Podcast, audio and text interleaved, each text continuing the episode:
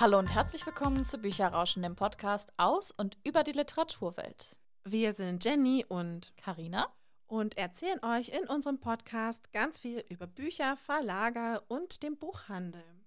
In unserer heutigen Folge haben wir wieder einen Gast und sprechen nämlich mit einer Autorin. Merit Niemeitz ist bei uns zu Gast. Es ist unser erster Interviewgast in diesem Jahr und wir freuen uns ganz besonders, dass du da bist. Herzlich willkommen, Merit. Hi, ja, danke, dass ihr mich eingeladen habt. Merit ist Autorin. Magst du dich vielleicht am Anfang einmal ganz kurz vorstellen? Ja, klar. Also ich versuche es kurz. Kurzfassen ist nicht meine Stärke. ich bin Merit, Merit Niemeitz, bin 28 und komme aus Berlin und ich wohne auch immer noch in Berlin, also ich bin nicht weit weggekommen. Und ich habe nach der Schule erstmal studiert. Ich habe Kulturwissenschaft studiert, Kultursemiotik und Medienwissenschaft bin jetzt aber auch schon seit ein paar Jahren fertig und habe währenddessen schon immer so gejobbt, auch in der Bücherwelt, also auch in der Verlagsbranche. Das mache ich auch immer noch, aber nur noch in Teilzeit, weil ich eben auch Bücher nebenher schreibe. Also geschrieben habe ich eigentlich auch schon immer, also auch schon als Kind aber veröffentlichen darf, kann, tue ich jetzt, glaube ich, seit 2021. Genau. Und letztes Jahr ist eben, ich glaube, man nennt es äh, so Publikumsdebüt oder so, erschienen im großartigen Lux Verlag. Ja, genau, und die Reihe läuft gerade noch. Genau, darum geht es nämlich heute vor allem um deine Reihe, die Mulberry Mansion. Und das fanden wir nämlich super spannend, denn zum Lux Verlag bist du über den Lux Pitch gekommen. Magst du uns dazu ein bisschen was erzählen? Ja, genau. Also der fand, ich glaube, es war Herbst 2020 äh, statt. Damals konnte ja die Messe, also die Frankfurter Buchmesse, nur digital stattfinden, auch noch wegen Lockdown und so. Und da hat Lux eben diesen Lux-Pitch veranstaltet, also über Instagram.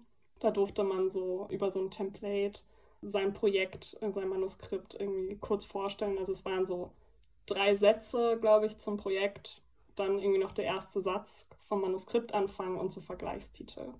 Und das war der sogenannte Lux-Pitch, wo sehr viele Leute mitgemacht haben. Und ich auch. Wie bist du denn damals darauf aufmerksam geworden? Einfach über Instagram dann? Oder haben dich andere Autorinnen, Kollegen oder so darauf aufmerksam gemacht? Nee, also tatsächlich war ich damals noch sehr für mich. Also es war auch noch am Anfang von meiner ganzen Schreiberfahrung so, also im öffentlichen Sinne. Ich hatte da auch noch gar nicht veröffentlicht oder so. Und ich hatte auch Instagram tatsächlich nur so richtig als Informationsmedium. Also ich, ich glaube, ich hatte drei Follower und das waren meine Freundin. Und ich habe echt nur so gefolgt zu so Verlagen und anderen AutorInnen, die ich irgendwie spannend fand oder toll fand. Und genau, und dann habe ich es einfach sehr zufällig gesehen bei Lux, weil ich Lux eben auch gefolgt habe. Also es war eher Zufall tatsächlich. Und du hast dann deinen Pitch erstellt. Also wie war jetzt genau der Ablauf? Was hast du dir von der Teilnahme auch erhofft? Genau, man konnte sich, also ich glaube, die haben so eine Woche vorher irgendwie dieses Template hochgeladen und das war alles, es ist auch eigentlich ein bisschen lustig, weil ich hatte halt so wenig Ahnung von Instagram, dass ich nicht mal wusste, wie man eine Story erstellt. Also musste ich mir vorher auch wirklich so Tutorials, kann man niemandem erzählen eigentlich, so Tutorials angucken, wie man das macht, also wie man dann auch so Leute drin verlinkt und so. Genau, und dann habe ich das quasi einfach ausgefüllt und erhofft habe ich mir davon eigentlich erstmal gar nichts, weil ich eben wusste, dass A, sehr viele Menschen da mitmachen werden und B, ich auch fand, dass das ein sehr herausforderndes Konzept ist, ein Projekt so kurz runterzubrechen und das irgendwie gut zu machen und so überzeugend zu machen, dass jemand irgendwie denkt, so, oh, ich will da jetzt unbedingt reinlesen. Und ich dachte eigentlich nicht, dass mir das sonderlich liegt, weil wenn jemand was von mir gelesen hat, weiß er, dass Kurzfassen jetzt nicht so mein Ding ist. Also ich habe da ehrlich gesagt keine großen Ambitionen gehabt. Ich war eher in so einer Phase, dass ich dachte, ich probiere einfach alles mal aus und sehe es so als Übung irgendwie. Und ich habe zum Beispiel auch, also ich habe ja davor bei Carlsen Impress, bei dem Imprint was veröffentlicht und die Verträge habe ich auch bekommen über so Wettbewerbe. Also da hat man auch so ein Motiv bekommen und hat quasi was eingereicht. Und ich habe sowas einfach mal voll gerne gemacht, weil ich das so als Übung auch irgendwie cool fand. Und ohne jetzt so irgendwie mir da was auszurechnen, sondern einfach so für, fürs Erleben. Genau. Total spannend auf jeden Fall. Du hast ja jetzt gerade schon gesagt, dir fällt es schwer, dich kurz zu fassen. Wie lange hast du denn an einem Pitch gesessen, dass er dann auch so kurz und knackig ist? Ja, relativ lang. Wobei ich auch wirklich sagen muss, dass ich das eher so ein bisschen aus dem Bauch heraus dann irgendwie gemacht habe, weil ich halt wirklich eh dachte, das wird halt eh nichts. Und ich deswegen gar nicht so perfektionistisch irgendwie war. Also ich habe auch niemandem das vorher gezeigt oder so. Das war wirklich so eine sehr heimliche, sehr stille, sehr so für mich Sache. Deswegen, ja, und ich glaube, ich habe sogar, wenn ich mich richtig erinnere, habe ich sogar nicht nur mit einem Projekt mitgemacht, sondern mit zwei oder so. Wie war es denn dann für dich, als du quasi die Nachricht bekommen hast, hey, dein Pitch hat uns überzeugt? Also es war halt sehr surreal, aber es war irgendwie, also ich glaube, mein, meine Persönlichkeit funktioniert einfach so, dass ich mir nicht so schnell erlaube, irgendwie Hoffnung für irgendwas zu haben, wenn es erstmal gar nicht so eine große Sache ist. Also man hat dann, glaube ich, so nach einer Woche erstmal Bescheid bekommen, so wenn sie Interesse daran hatten, die Leseprobe zu lesen. Und ich glaube, da haben sie auch schon einige irgendwie angefragt, also was sie einfach interessant fand, weil natürlich nach drei Sätzen kannst du jetzt irgendwie nicht wissen, wie der Stil halt einfach ist. So. Deswegen habe ich da jetzt irgendwie erstmal gar nicht dann so gedacht, so, mein Gott, die finden mich toll, weil die kannten mich ja nicht. Also ich war halt so ein bisschen so, ja, okay, das muss halt nichts heißen. Und dann habe ich quasi die Leseprobe hingeschickt und dann hat man, glaube ich, so zwei Monate später oder so, ich glaube Ende des Jahres war das dann, quasi habe ich die Mail bekommen von der Lektorin, die mein Expo oder meine Leseprobe geprüft hatte, dass sie gerne mal mit mir reden würde und so. Und das war dann sehr sehr surreal irgendwie und sehr, also auch schön, aber auch irgendwie so ganz, also ich fand es ganz seltsam irgendwie. Und ich kann es auch irgendwie die ganze Zeit nicht so richtig glauben. Und ich weiß auch noch, dass die Mail erstmal im Spam-Ordner gelandet ist, weil der Betreff war halt auch so herzlichen Glückwunsch. Und das, ich dachte halt, es wäre so eine, so eine Mail von so einem so Mediamarkt oder so, wisst ihr, wo man so, sie haben gewonnen. Und ich habe die auch fast gelöscht tatsächlich. Das, es war so, ich fand das so seltsam, dass das passiert irgendwie. Ja, aber es war auch schön. Ich habe mich sehr geschmeichelt gefühlt. Ja, Gott sei Dank hast du sie noch gesehen, dass sie dann ja. nicht verschwunden ist. Ich finde es total cool und ich glaube, das ist so der Traum jeder Autorin oder jedes Autors, einfach so eine Nachricht dann von einem Verlag zu bekommen, wenn man so noch gar nicht mehr damit rechnet quasi. Ist denn die Idee, mit der du dich beim Lux Pitch beworben hast, dann auch die Mulberry Mansion gewesen oder war das da eigentlich eine andere Idee? Nee, genau. Also es war eigentlich ursprünglich, habe ich was anderes gepitcht. Das hatte so mehrere Gründe. Der eine Grund war ganz schlicht, dass man sollte halt schon so eine gewisse Anzahl an Seiten haben für die Leseprobe und ich hatte von der Marble Menschen halt noch gar nichts. Also es war so was, was ich im Kopf schon hatte, aber was ich halt noch nicht irgendwie ausformuliert hatte und B war es dann auch schon so ein bisschen das Ding, dass ich dachte, okay, vom Setting her war das was, was für mich zumindest irgendwie ich jetzt noch nicht so gelesen hatte und ich hatte dann schon so ein bisschen so eine Hemmung, das irgendwie so online einfach so ins Nichts zu posten irgendwie. Vor allem, wenn ich halt nicht wirklich dachte, dass was draus wird. Und dann dachte ich so, nachher ärgere ich mich darüber irgendwann mal. Genau, deswegen war das dann ein anderes Projekt. Das war auch NA Romance, aber so relativ klassisch, so mit College-Setting. Ich glaube, in den USA hat die auch gespielt ich hänge immer noch ein bisschen an der Idee, einfach weil ich sie, also ich, ich glaube ja immer so ein bisschen ans Universum und so und ich denke mir immer so, diese Idee hat mir eigentlich so viele Türen geöffnet. Deswegen schließe ich nicht aus, dass ich sie irgendwann nicht mehr in abgewandelter Form vielleicht doch noch schreibe, aber ja, erstmal nicht, genau. Und dann zu der anderen Idee kam es halt, also nachdem wir quasi dieses Gespräch hatten, dann auch bei Teams war das, glaube ich, meinte halt die Lektorin zu mir, dass sie das sehr gerne gelesen hat und ich irgendwie vielleicht, wenn ich mehr habe, das schon mal schicken kann und so und dann vergingen wieder ein paar Monate. Also das wusste ich auch, weil sie ja auch natürlich Tagesgeschäft haben. Und in dieser Wartezeit hatte ich halt eh vor, mich bei einer Agentur zu bewerben. Also weil ich irgendwie dachte, so auf lange Sicht hin ist es, glaube ich, also war es für mich irgendwie der richtige Weg, da jemanden zu haben, der mir auch ein bisschen hilft bei manchen Sachen. Und das war dann quasi in der Zwischenzeit und da habe ich mich irgendwie auch nochmal mit anderen Projekten beworben. Also ich hatte einfach sehr viele Projekte auf meinem PC und habe dann quasi da die Zusage bekommen und mein Agent hat sich dann quasi nochmal mit äh, Lux in Verbindung gesetzt und da haben wir dann halt festgestellt, relativ schnell, dass die schon gerne mit mir was machen wollten, aber dass das Projekt halt nicht so gut reingepasst hat, gerade irgendwie auch aus so Programmsicht und allem. Und dass wir deswegen vielleicht lieber nach was anderem suchen. Und dann habe ich wieder Ideen gepitcht und da war irgendwie My Menschen dabei. Und dann meinten sie ja, die würden sie gerne machen. Ist auch sehr cool, weil ich habe die anderen Bücher, die du noch nicht geschrieben hast, natürlich noch nicht gelesen, aber ich finde die Mulberry Menschen wirklich, wirklich sehr, sehr cool. Schön. Also deswegen bin ich sehr froh, dass es die Idee geworden ist. Ich bin auch tatsächlich sehr froh, weil, also man hängt irgendwie an all seinen Ideen und so, aber das ist halt wirklich was, was ich wirklich so sehr schreiben wollte. Und es ist auch wirklich zu 1000 Prozent ich irgendwie. Also das gesamte Projekt, das ist so, das ist so meins geworden. Deswegen bin ich sehr, sehr froh, dass es das geworden ist. Auch als erstes Projekt und so. Kommen wir doch jetzt noch mal kurz auch dann zur Reihe. Sie spielt ja in England. Warum ausgerechnet dieser Schauplatz?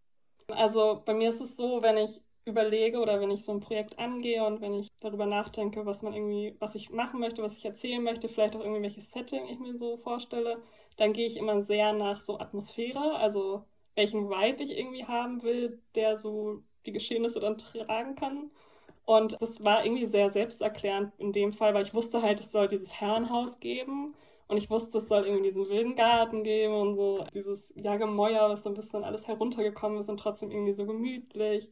Und ich wusste, äh, Cottagecore ist irgendwie so ein Thema, also diese Ländlichkeit und auch von den Geschichten her so eine gewisse Melancholie irgendwie und so ein bisschen was Düsteres, aber gleichzeitig halt auch was sehr, sehr Gemütliches. Und das ist für mich einfach England. Also ich, ich weiß nicht, vielleicht ist das, bin das auch nur ich. Also ich mag England auch einfach sehr gerne, so als Schauplatz. Also ich finde es da auch einfach, ich finde, das hat so eine bestimmte Atmosphäre da. Und deswegen, ich glaube, Schottland war am Anfang auch noch im Rennen, aber es hat sich dann einfach, es, es hat sich wie so ein englisches Buch angefühlt irgendwie. Du hast es gerade schon gesagt, was ich auch richtig cool finde, und ich glaube, das ist wirklich schon trotzdem noch so ein Alleinstellungsmerkmal, ist diese Renovierung des Herrenhauses, die hier so im Mittelpunkt steht. Wie kamst du denn auf die Idee dazu?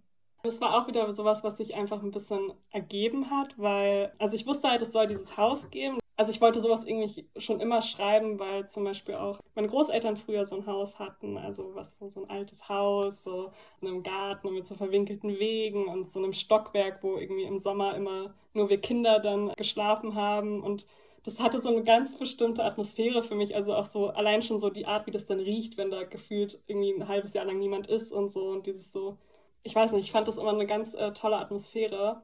Und ich wollte so gern irgendwie sowas als Schauplatz haben und dann war halt das Ding, dass ich dachte, okay, wenn du da aber eine NA Romance Geschichte spielen lassen willst, brauchst du ja relativ junge Leute. Dann war mir relativ schnell klar, okay, ich will, dass die irgendwie studieren. Und dann war halt die Frage, wie kriege ich die in dieses Haus, ohne dass es so seltsam ist, weil die müssen ja erstmal da einziehen wollen, wenn es ein bisschen heruntergekommen ist und wenn es irgendwie eigentlich vieles nicht funktioniert und jetzt das nicht irgendwie so ein Fünf-Sterne-Hotel ist. Und deswegen war das dann sehr naheliegend, da irgendwie so ein Projekt draus zu machen, zu sagen, so ja, es ist ein bisschen kaputt, aber dafür könnt ihr halt äh, billiger dort wohnen und könnt quasi was erschaffen. Und es hat sich dann irgendwie alles so gefügt. Es hat auf jeden Fall funktioniert. Ich muss sagen, ich finde es super logisch auch und finde es auch total sympathisch, wie auch diese Charaktere alle dann in das Haus kommen quasi, wie sie auch dieses Haus mit Leben füllen, das finde ich total schön auch. Also dieses Cottage-Core, was du so schön gesagt hast, dieses gemütliche, diese Atmosphäre, ich finde, das merkt man richtig auch. Also das ist dir sehr, sehr gut gelungen. Das freut mich, weil ja, ich mochte auch den, den Bruch so aus diesem sehr alten und dann diesen modernen irgendwie durch die Uni und durch die Studierenden, ja, irgendwie und Cottagecore haben wir, dieses Wort haben wir meiner Lektorin zu verdanken, weil ich bin ja, ich bin wahnsinnig schlecht mit Trends. Also ich habe immer das Gefühl, ich kriege die schon irgendwie mit aber ich kann die halt nicht benennen. Also ich wäre nie auf die Idee gekommen zu sagen, so, oh, ich möchte was schreiben mit Cottagecore. Und ich habe dann irgendwann mit meiner Lektorin so ähm, geteamst und wir haben so gebrainstormt. Dann war sie irgendwann so, ja, aber das ist ja dann auch alles so Cottagecore. Und ich war nur so, so heimlich am Handy gegoogelt, was Cottagecore ist. ich keine Ahnung habe. nee, aber ich finde auch jetzt im Nachhinein, es passt echt so gut. Und das, ja, ich mag die Atmosphäre auch sehr. Ich fände es ja noch sehr spannend. Was hat dir denn generell an der Arbeit an der Mulberry Mansion gefallen oder was gefällt dir auch generell gerade noch? Weil du arbeitest ja teilweise immer noch dran. Ja, also ich bin jetzt fast fertig tatsächlich. Wir haben das Sprachlektorat jetzt von Band 3 gerade durch. Das heißt, es kommt jetzt nur noch die Druckfahne zum letzten Prüfen und dann ist es fertig. Ich äh, bin noch ein bisschen traurig irgendwie.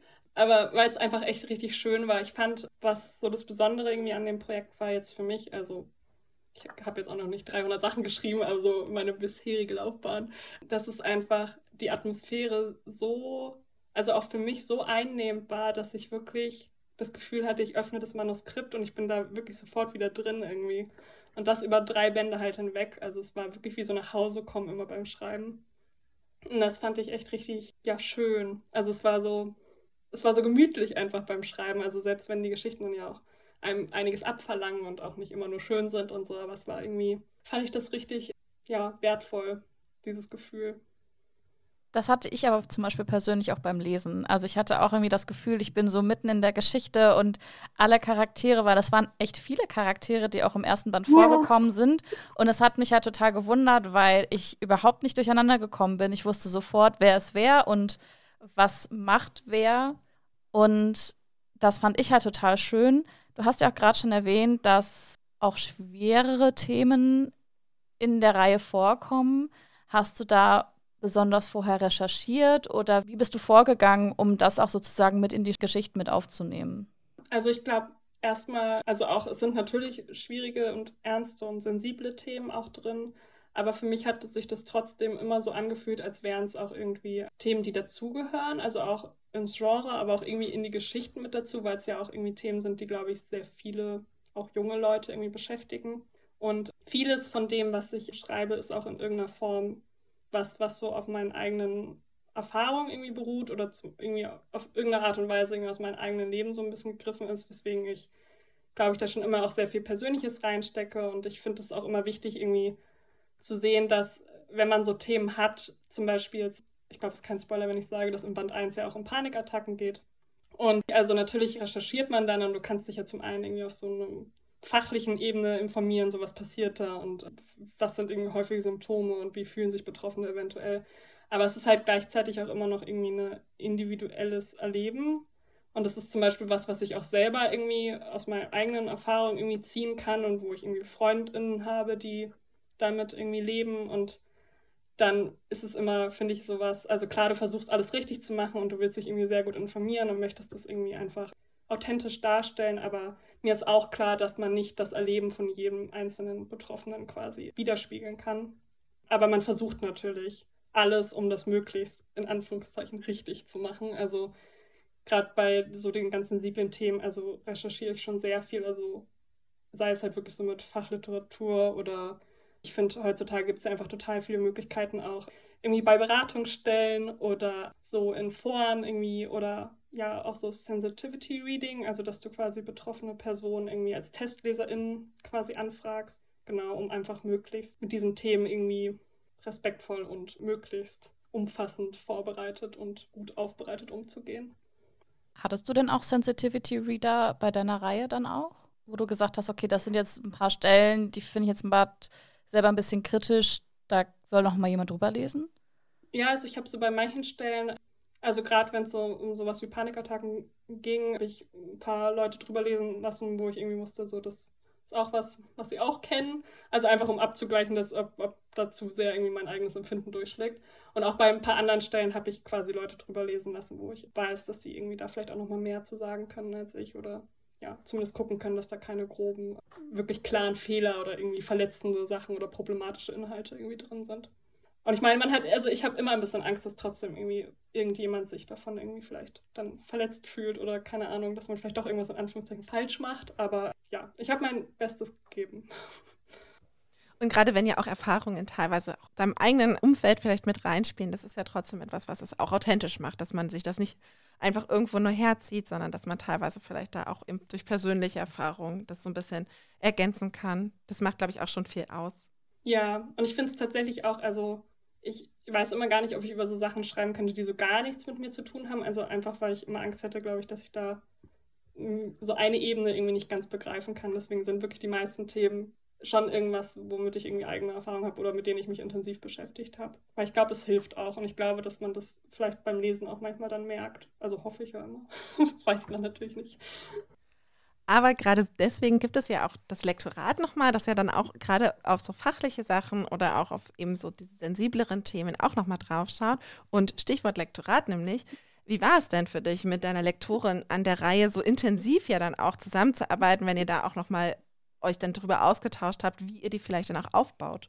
Also ich finde immer, wenn man mit einer neuen Lektorin irgendwie zusammenkommt, das ist immer so, so ein sehr aufregender Moment, ich glaube für alle Beteiligten, weil man immer ein bisschen Angst hat, dass es nicht so harmoniert. Also das ist, glaube ich, einfach, weil das Schreiben so was sehr, sehr Persönliches ist, dass du ja auch wirklich da einen Gegenpol brauchst, der irgendwie auch so eine gewisse Sensibilität mitbringt und einfach so ein Fingerspitzengefühl und gleichzeitig dir aber halt auch wirklich dann deine Schwächen irgendwie aufzeigt und dir dabei hilft, irgendwie die ein bisschen auszumerzen.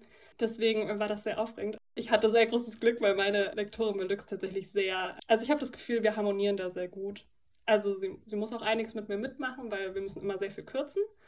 Aber ich habe das Gefühl, dass sie vor allem einfach sehr darauf achtet, meinen Stil nicht so verändern zu wollen, sondern wirklich einfach nur quasi das Beste daraus zu machen Und ich finde, so, sobald man das spürt und sobald man irgendwie da dann so das Vertrauen rein hat, dass man denkt so, okay, die Person will dir, sagen wir, nichts Böses, sondern die möchte einfach wirklich gerade nur, dass es so gut wird, wie es halt werden kann, ist es eigentlich total hilfreich. Also trotzdem sind Lektoratsmails die schlimmsten Mails. Meinte ich auch letztens zu meiner Lektorin, wenn man erstmal diese ganzen Anmerkungen bekommt und dann noch dieses Dokument aufmacht und du denkst, oh Gott, das ist alles rot. Aber meistens ist es gar nicht so schlimm. Also meistens ist es vor allem, wenn du dich einmal durchgequält hast und dir alles angeguckt hast und überlegt hast, dann ist es meistens auch, hat sie immer recht leider, auch beim Kürzen. Also wir einigen uns eigentlich immer ganz gut, habe ich das Gefühl. Nun hast du vorhin ja schon gesagt, dass du ja auch schon bei Impress was veröffentlicht hast. Inwieweit hat sich denn die Arbeit jetzt mit Lux unterschieden von der, die du von Impress kennst? Ja, also ich glaube, das Ding ist halt bei Impress, das ist ja auch irgendwie kleiner, also es ist ja auch ein Imprint quasi, ist bestimmt im Carlsen Hauptprogramm ja eh nochmal ganz anders. Aber da ist es, also der größte Unterschied für mich war so, dass ich jetzt bei Lux quasi eine Lektorin im Haus habe. Also davor bei Impress war es so, dass man quasi eine externe Lektorin nur hatte. Und bei Lux quasi hast du ja eine Lektorin für den Inhalt und dann hast du nochmal eine Sprachlektorin, die auch extern ist. Das heißt, es wird auch noch zweigeteilt, was ich auch sehr hilfreich finde, weil du dann halt quasi erstmal den Inhalt wirklich machst und dann die Sprache machst. Und ja, also ich glaube, man hat einfach ein bisschen mehr intensiveres Verhältnis auch zur Lektorin und generell auch mehr Zeit einfach für den ganzen Prozess, was ich sehr wertvoll finde. Die Reihe der Mulberry-Menschen besteht ja aus drei Teilen. Du hattest vorhin schon erwähnt, der dritte Teil kommt ja jetzt bald. Magst du vielleicht einfach mal ganz kurz sagen, worum es in den verschiedenen Teilen geht und worauf man sich jetzt auch noch im Sommer freuen kann? Ganz kurz. ich versuch's. Also, ähm, in Band 1, No Longer Yours, geht es ja darum, dass Avery neu in die Villa zieht und dort bei diesem Projekt mitmachen will und quasi auch neu in der Stadt ist und neu in der Uni ist und eigentlich so eine Art Neuanfang haben möchte aus Gründen. Und dann stolpert sie in der Villa über ihren Ex-Freund, was natürlich die Sache mit dem Neuanfang relativ schwierig macht. Vor allem, weil da noch sehr, sehr viel Ungeklärtes ist.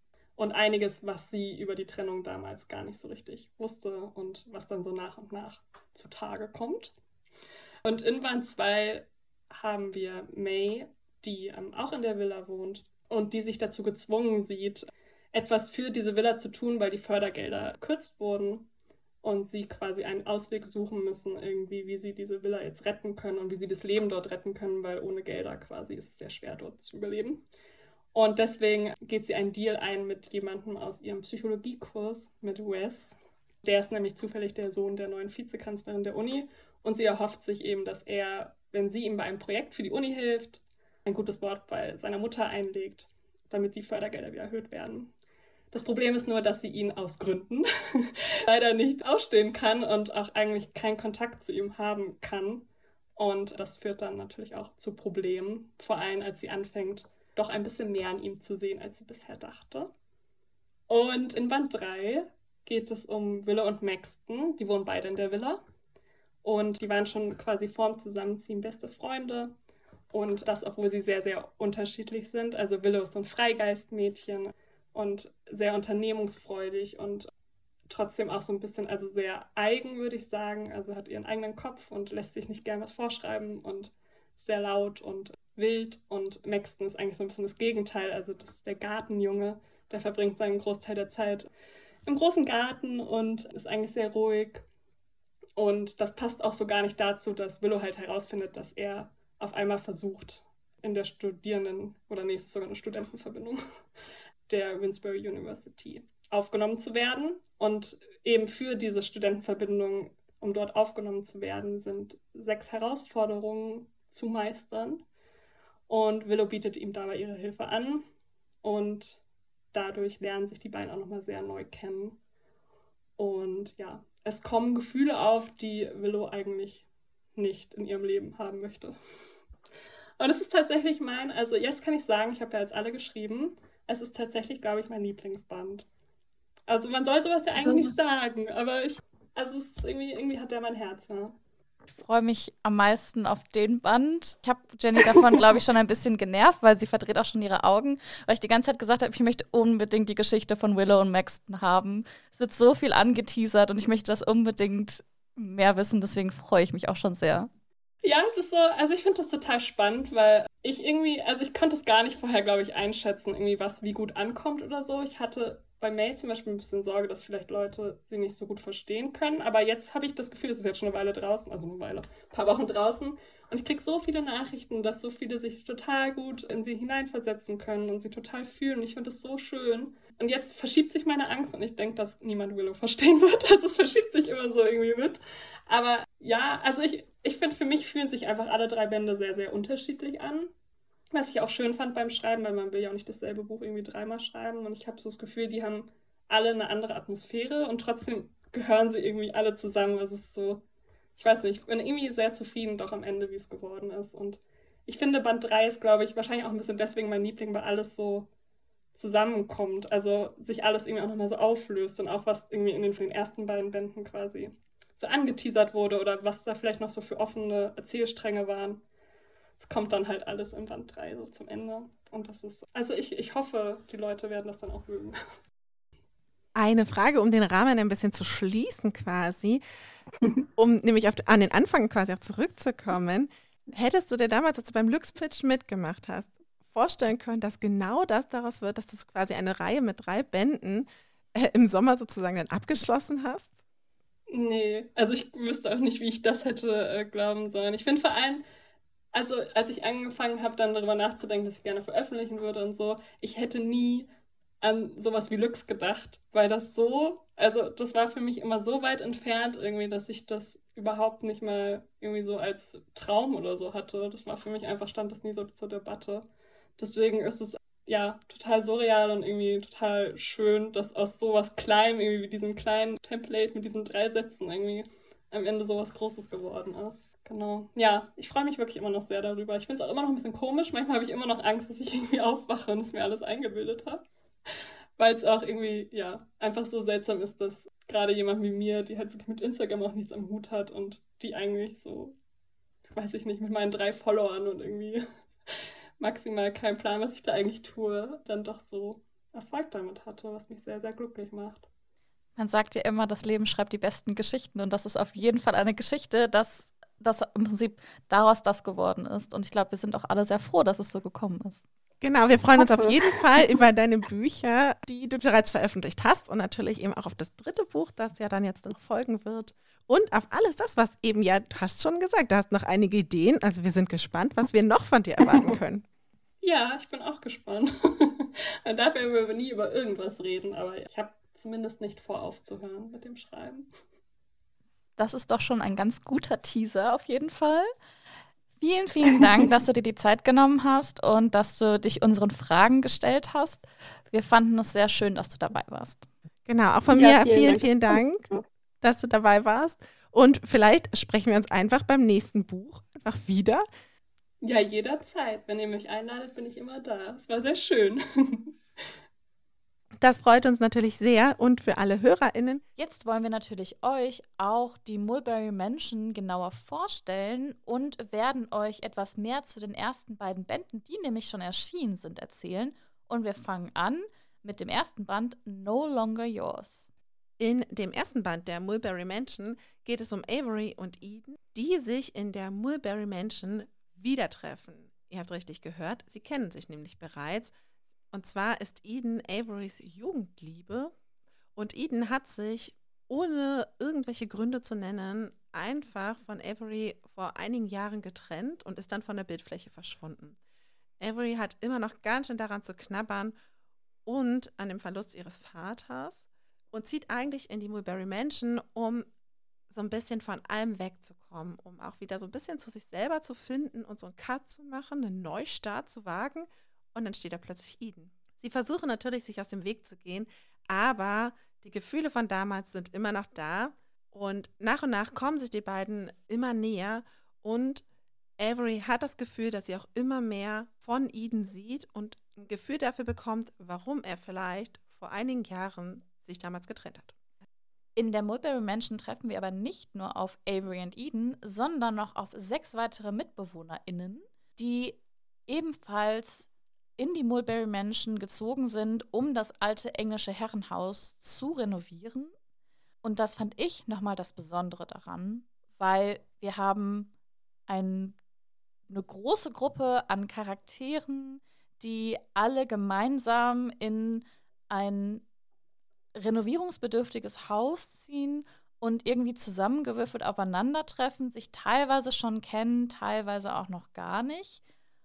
Und ich fand jeden einzelnen Charakter total spannend und nahbar und tiefgründig. Und ich würde am liebsten zu allen ein Buch haben und zu allen eine Geschichte, weil da einfach so viel Potenzial ist. Und ich finde, Merit hat das so großartig gemacht, dass sie, obwohl so viele Leute in der Geschichte auch vorkommen, ich nie das Gefühl hatte, ich bin jetzt irgendwie verloren und ich weiß jetzt irgendwie gerade nicht, wer wer ist. Und ich hatte auch gar nicht das Gefühl, dass jetzt eine Figur jetzt nur an einer Szene vorgekommen ist und dann nie wieder, sondern die hatten trotzdem auch immer noch ihre Berechtigung. Klar, manche Figuren sind mehr in Erscheinung getreten als andere, aber trotzdem hatte man immer das Gefühl, es waren alle Figuren da.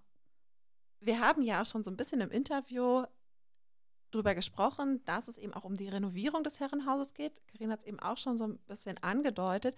Das fand ich auch super interessant, einfach von der Konstellation. Zum Hintergrund, für dieses Herrenhaus konnten sich Studierende bewerben, die dann, wenn sie im Herrenhaus leben, nicht viel dafür zahlen müssen, aber als Gegenleistung sozusagen dafür dieses Herrenhaus in Schuss setzen sollen.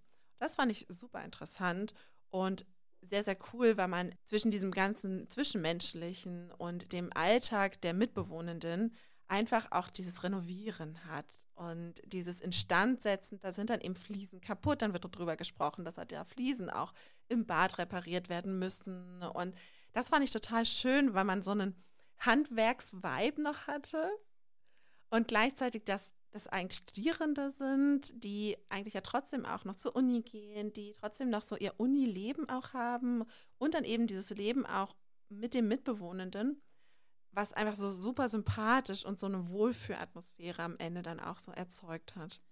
Und die Renovierung und der Zustand des Hauses ist auch nicht nur einfach die Anfangssequenz, die im Prinzip alle Charaktere zusammenbringt, sondern sie wird auch immer wieder thematisiert und zieht sich auch durch die Geschichte durch. Das fand ich irgendwie ganz gut, dass man wirklich das Gefühl hatte, es ist auch ein Prozess und es gehört auch dazu und ist jetzt nicht einfach nur sozusagen eine Begründung, warum die jetzt wieder aufeinandertreffen.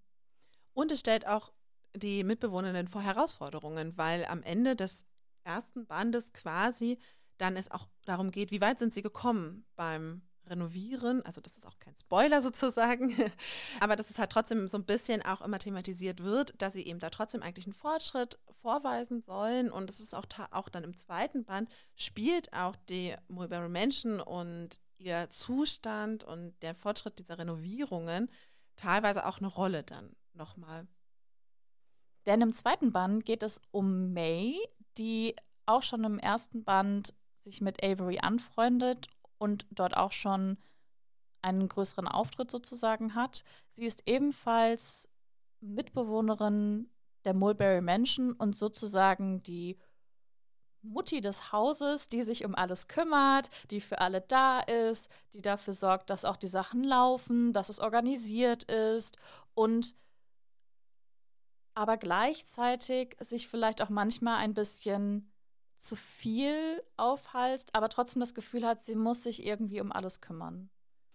Aber worum geht es eigentlich? Der zweite Band heißt No Longer Lost und folgt eben, wie Karina gesagt hat, May und beginnt damit, dass die Mulberry Mansion vor einem großen finanziellen Problem steht. Denn die Fördergelder, die die Mitbewohnerinnen eigentlich für die Renovierungsarbeiten bekommen, werden gekürzt und gerade May, die sich eben so ein bisschen verantwortlich fühlt für alles, die so, wie Karina schon gesagt hat, die Mutti des Hauses ist, macht sich natürlich ganz große Sorgen, wie sie jetzt noch alles finanzieren sollen. Natürlich auch alle anderen Mitbewohnerinnen, aber May irgendwie noch mal so ein bisschen mehr, weil sie sich auch Sorgen um ihre Mitbewohnerinnen macht, wie es ihnen damit geht, wie sie das alles stemmen sollen. Und sie möchte die Menschen, die sie da schätzen und lieben gelernt hat, auch nicht verlieren, dadurch, dass sie vielleicht sonst aus der Mulberry Mansion ausziehen müssen, weil sie es sich nicht mehr leisten können. Das ist so die Voraussetzung für den Beginn von No Longer Lost. Und May entscheidet sich dann auch durch den Vorschlag ihrer Mitbewohnerinnen dafür, auf einen ihrer Kommilitonen zuzugehen und ihn zu bitten, ein gutes Wort bei der Unileitung für die Mulberry Menschen einzulegen, damit sie mehr Fördergelder bekommen. Denn einer ihrer Kommilitonen ist der Sohn der neuen Unichefin und hat, glaubt man zumindest, eine gute Beziehung, dass er vielleicht da eben auch nochmal sich für sie einsetzen kann. Leider hat ihr Kommilitone Wesley auch eine Bedingung dafür, dass er der Mulberry Mansion und May hilft.